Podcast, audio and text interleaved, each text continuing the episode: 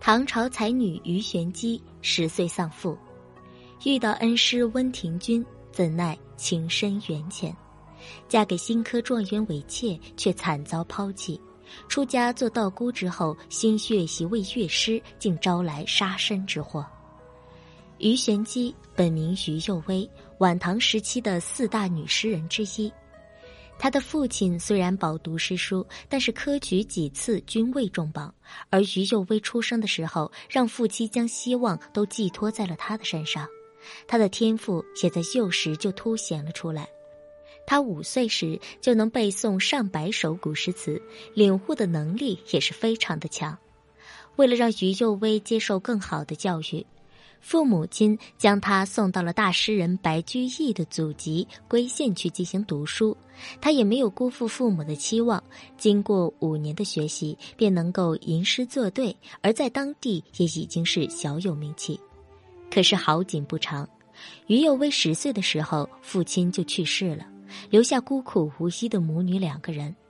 母亲带着他搬到了妓女所在的住处，而虽然省钱，但却粗陋不堪。可是为了生活，母亲靠给那些妓女缝补和清洗衣服赚钱度日，而这样的日子对于右威来说是阴暗的。但是有束光却照亮了他，那个人就是温庭筠。他听闻长安有一个女诗童，便想见一见。一日，温庭筠来到了于右威的家，看他小小年纪却长得眉清目秀。他就想试试这个女诗童的才气，便以“江岸春柳”为题，让她作一首诗。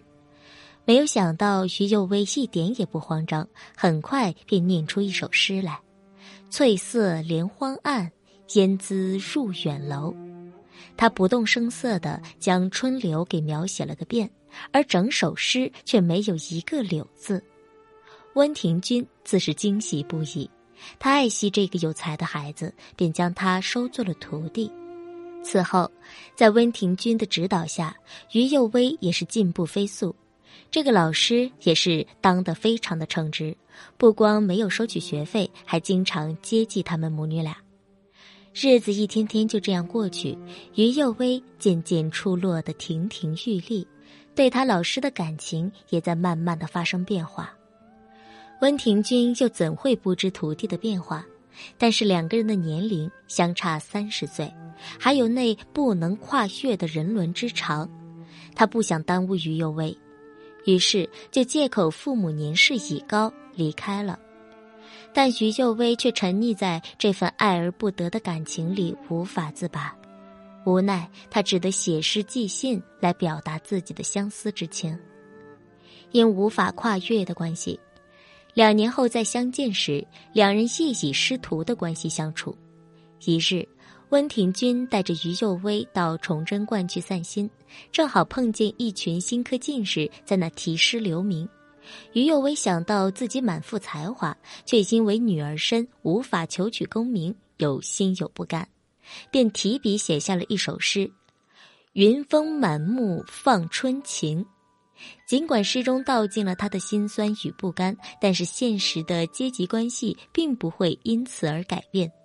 不过这首诗却给他带来了一段姻缘。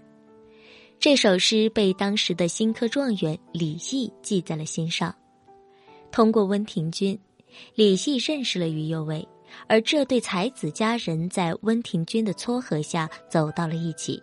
于右威和李益也过上了一段神仙眷侣的生活。但是他的命运在这里也开始急转直下。原来李系的家中早已有妻子，而且妻子还是系出名门，性格彪悍。另外，唐朝的男子如果要纳妾的话，必须要经过妻子的同意才可以。但是李系却并没有告知他的妻子裴氏，所以裴氏还是找上门来，将于右威是一顿的毒打。迫于压力，李系也休掉了于右威，将其送到了咸宜观，并告诉他定有重逢之日。而这个懦弱的男人，在权势的面前选择抛弃了于右威，却还给他留了希望。不得不说，于右威是不幸的。之后的三年，他都没有等得来李毅，而等来的消息却是李系早已携带家眷去外地做官了。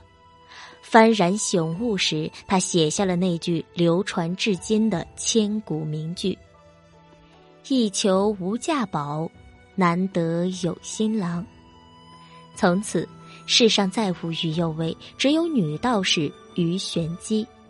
而他不再是那个憧憬着爱情的于右卫，而是挂着诗文吼叫、招蜂喜蝶的淫娃荡妇道姑于玄机。之后的这段时间，他沉迷诗词，专心看书，与那些文人雅客一起探讨着诗词。而道观的门口总是车水马龙，他的诗词被广泛的传颂。虽然名声在外，但是他毫不在意，过得也是四细洒脱。可是就在此时，他却遇到了乐师陈伟。陈伟长相英俊且才情俱佳，互生好感的两个人不久就走到了一起。也正是因为陈伟，于贤基也才失去了生命，酿成一生的悲剧。原来，于玄机有一次去外出参加聚会，怕陈伟找不到他，就让婢女绿俏留下来，告知陈伟他自己的去向。谁知他玩到天黑还没有看到陈伟过来找他，回去一问绿俏才知道啊，这陈伟见他没在，连马都没有下就直接走了。可是于学基却怀疑绿俏勾搭上了陈伟，但是绿俏却根本就不承认。气到失去理智的于贤基拿起藤条就朝绿俏的身上打了过去。等到他筋疲力竭的时候，才发现绿俏已经没有了气息。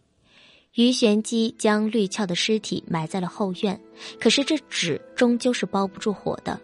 于玄机最终被官府给抓走了。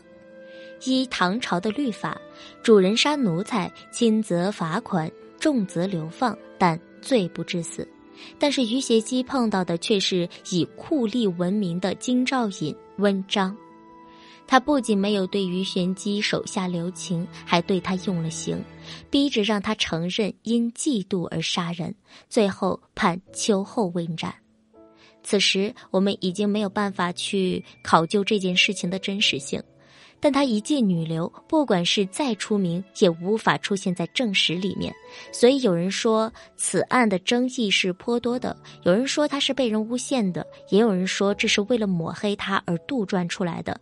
但是不管如何，于玄机的一生是悲惨的。爱而不得，又被抛弃的他，不想依附男人，以诗词之名玩弄情爱，却不曾想自己在男权的社会里，却沦为了情爱的玩物，也实在是令人惋惜。于玄机短暂的一生如流星飞过，但他在历史的天空中留下的这一笔，却是引人深思的。